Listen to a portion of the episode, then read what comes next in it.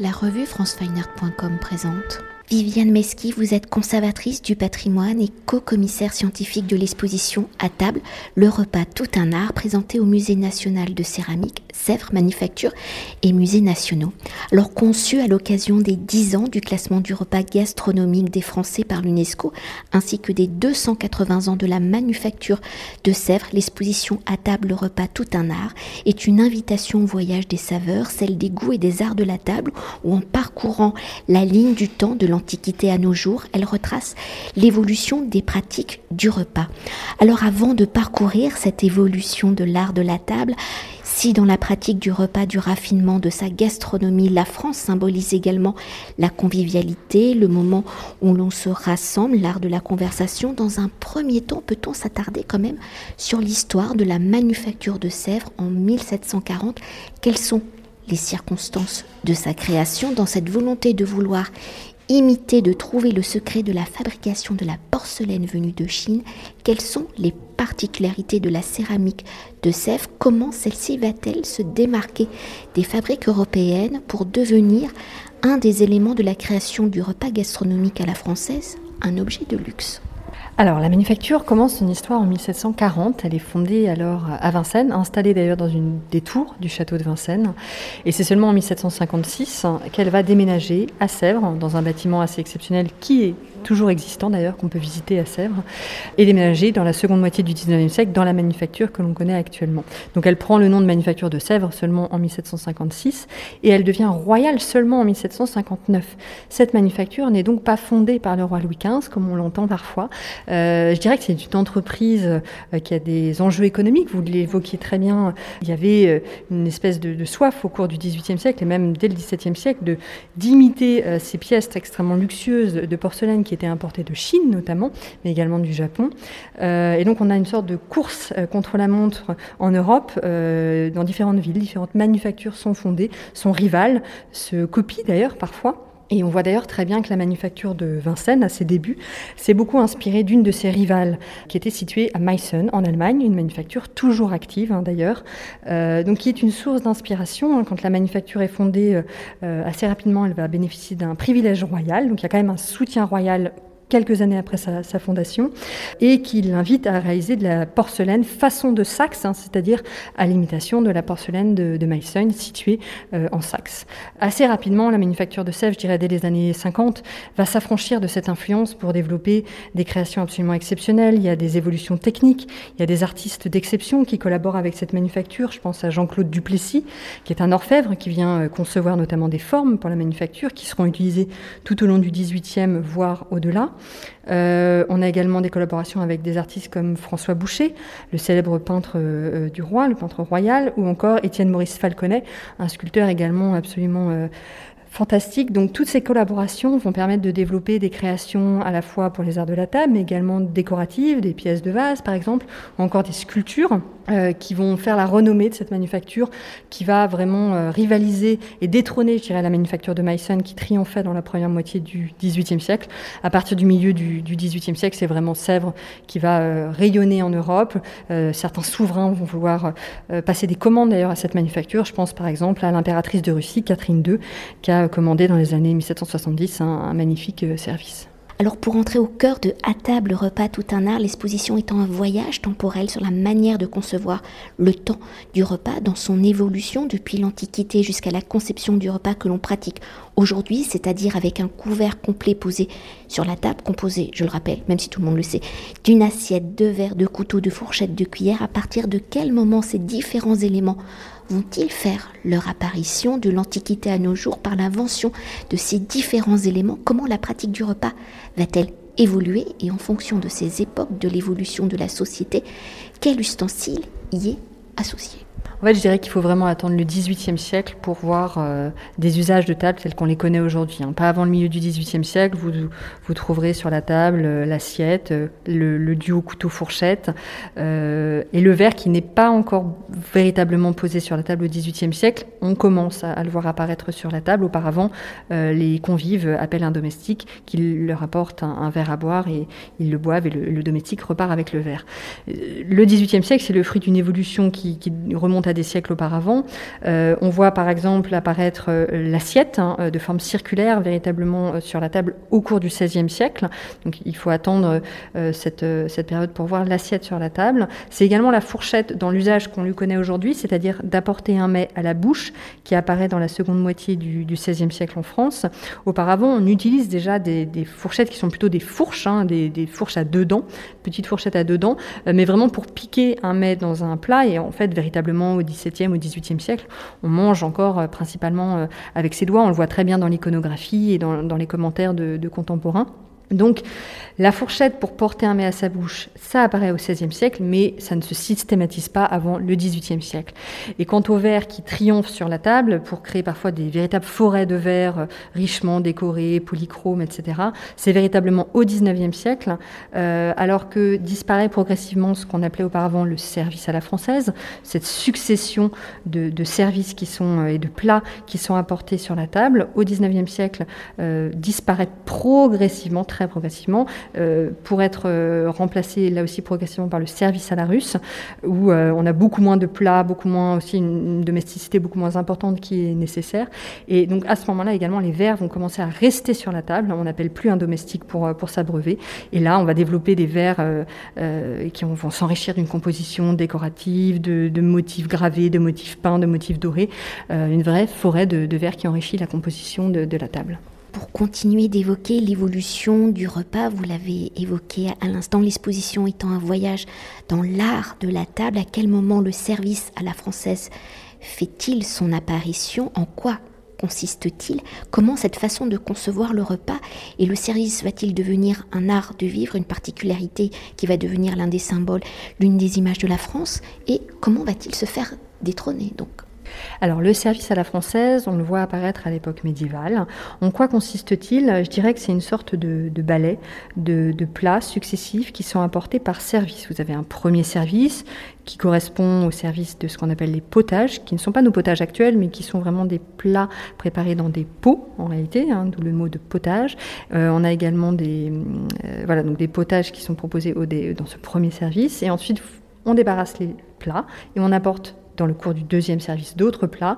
Le deuxième service correspond par exemple au raw, c'est-à-dire aux viandes rôties. Donc voilà, en général, le service à la française se compose de 3 à 8 services, on va dire. Ça dépend du moment du repas plus ou moins exceptionnel.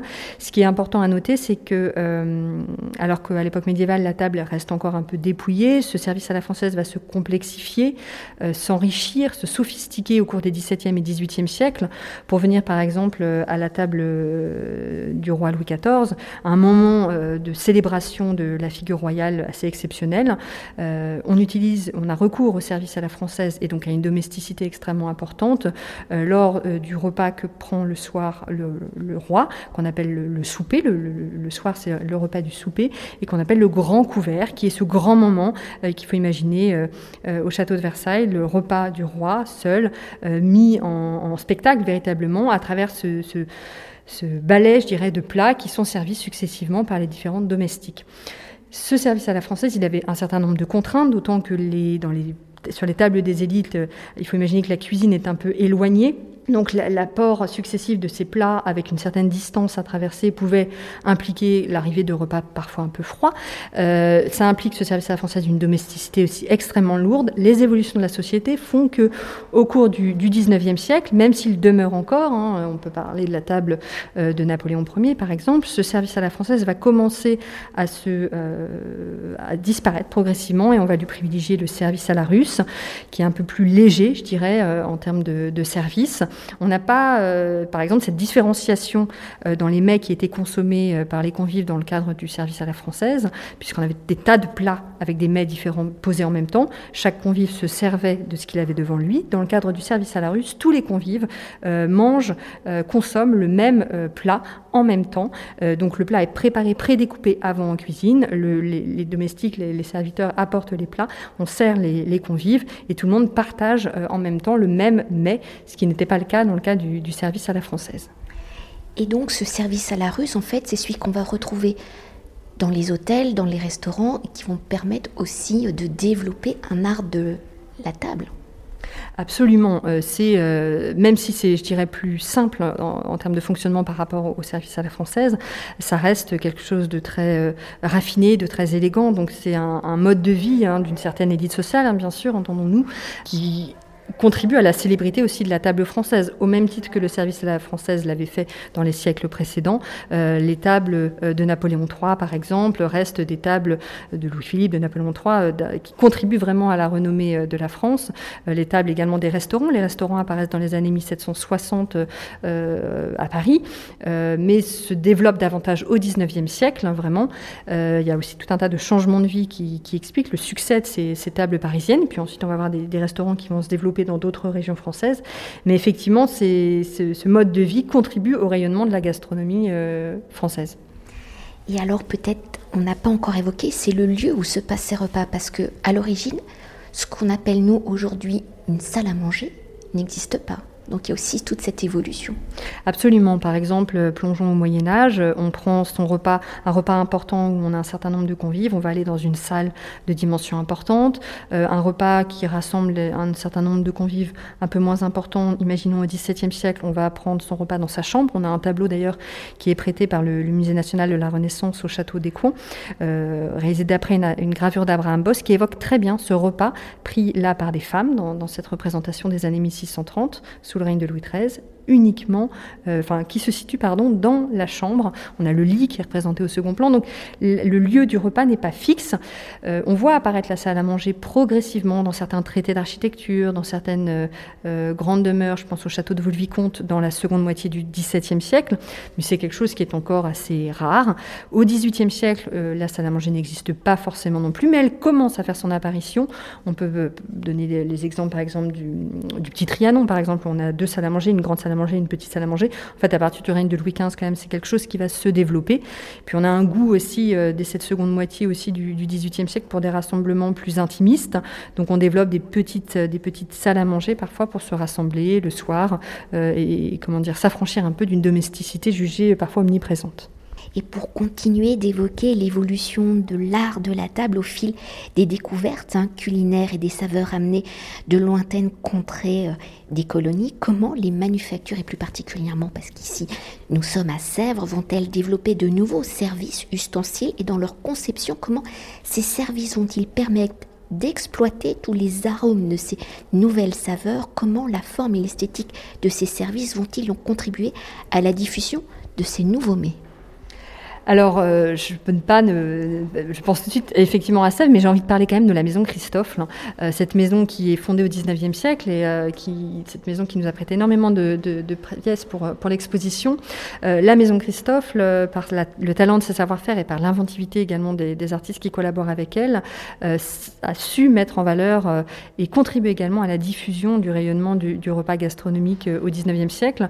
On a toute une vitrine qui est consacrée, par exemple, à des couverts, à une forme d'hyper spécialisation découvert qui caractérise la seconde moitié du 19e siècle. Qu'est-ce que ça veut dire? On est à une époque où euh, une forme d'hygiénisme se développe, on ne touche pas les mets avec les, doigts, on développe des tas d'ustensiles, euh, en tout cas à la, maison Christophe, chez Christophe, euh, extrêmement sophistiqués, extrêmement raffinés, qui sont à la fois décoratifs mais également utilitaires pour chaque geste euh, qui accompagne l'appréciation d'un repas. Donc vous avez euh, euh, des pelles pour attraper le poisson, pour attraper un œuf sur le plat, pour chaque chose des pinces pour attraper des asperges. Et chacun de ces objets très sophistiqués sont également des objets extrêmement élégants on peut quand même s'attarder sur... Euh, la manufacture de Sèvres euh, a développé sa fondation tout un tas d'objets pour répondre à de nouvelles pratiques alimentaires. Euh, effectivement, on a une vogue, par exemple, qui se développe dès la fin du XVIIe siècle, mais surtout au XVIIIe siècle, c'est la consommation de boissons exotiques, le thé, le café, le chocolat. Donc, à l'image d'autres manufactures en Europe, la manufacture de, de Sèvres a développé des petites tasses, une grande diversité de formes, sachant qu'à cette période, on n'a pas forcément une spécialisation, je dirais, des tasses en fonction de la boisson qu'elles contiennent. Donc, euh, euh, on peut boire du café ou du thé dans une tasse qui a la même forme. Euh, on va développer ce qu'on appelle des cabarets ou des déjeuners. ce sont des ensembles de pièces qui permettent la consommation de ces, de ces boissons. ils sont composés de pots à sucre, de pots à lait, de tasses et soucoupes, le tout reposant sur un plateau et ayant évidemment un décor extrêmement raffiné en général. On en présente un dans l'exposition qui, a été réalisé par le peintre Étienne Evans, hein, qui travaille avec la manufacture de Sèvres. Et tout un décor d'oiseaux d'or se, déploie sur ce, ce, déjeuner. Autre caractéristique également du XVIIIe siècle, qui a donné naissance à des créations absolument sublimes, des seaux à glace. En fait, on apprécie particulièrement les mets glacés à partir de la seconde moitié du XVIIe siècle et au cours du XVIIIe siècle. Ce sont des produits compliqués hein, à obtenir, des, les glaces comme dessert. Euh, c'est assez complexe. À l'époque, on n'a pas de congélateur, donc on produit tout un tas euh, d'étapes. Hein, ça implique tout un tas d'étapes et on produit ce qu'on appelle des seaux à glace, euh, qui, sont assez complexes, mais qui sont des petits réfrigérateurs, je dirais, petits congélateurs transportables et qui, grâce à leur constitution, contribue à, conserver au frais euh, la glace consommée par une certaine élite sociale dans des toutes petites tasses à glace. C'était vraiment un mets très, très luxueux, donc c'est voilà, des petites quantités qui sont consommées. Et pour conclure notre entretien, l'exposition présentant plusieurs évocations, plusieurs mises en scène de services de table, pour vous, quelle époque, quel service représente au mieux ce repas gastronomique, son raffinement, et pouvez-vous nous décrire cette reconstitution, cette évocation? Un des services euh, absolument sublimes que je suis obligée d'évoquer, c'est le service commandé, euh, enfin livré pour le roi Louis XV entre 1753 et 1755. Donc on est au tout début de l'histoire de la manufacture qui est encore à Vincennes. C'est en fait le premier service complet, hein, euh, composé de plusieurs centaines, près de 1800 pièces en réalité, compose ce service. Euh, en, porcelaine tendre, avec un décor euh, qu'on appelle bleu céleste. Donc c'est cette couleur absolument nouvelle qui est obtenue, euh, qu'on vient de découvrir en fait, et c'est le chimiste Jean Hello qui va, grâce à ses recherches, obtenir cette couleur sublime, lumineuse, éclatante. donc on présente une pièce, un plat de, ce service livré pour le château de Versailles, qui sera utilisé jusqu'à la fin de l'Ancien Régime en fait par les par les souverains.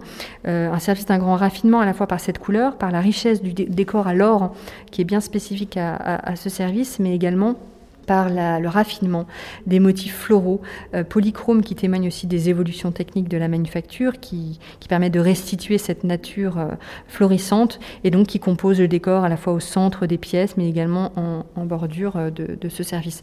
Pour, information également, on l'appelle bleu céleste. On a donné le nom de céleste à cette couleur, probablement en référence à la Chine, qu'on qualifiait d'empire céleste au cours du, XVIIIe siècle. Et c'est vrai que la vogue pour les fonds colorés qu'on voit sur les bordures de, de ces pièces évoquent clairement les fonds colorés euh, qui, euh, qui faisaient la caractéristique de la porcelaine chinoise auparavant. Merci beaucoup. Je vous en prie, merci à vous. Cet entretien a été réalisé par franceweiner.com.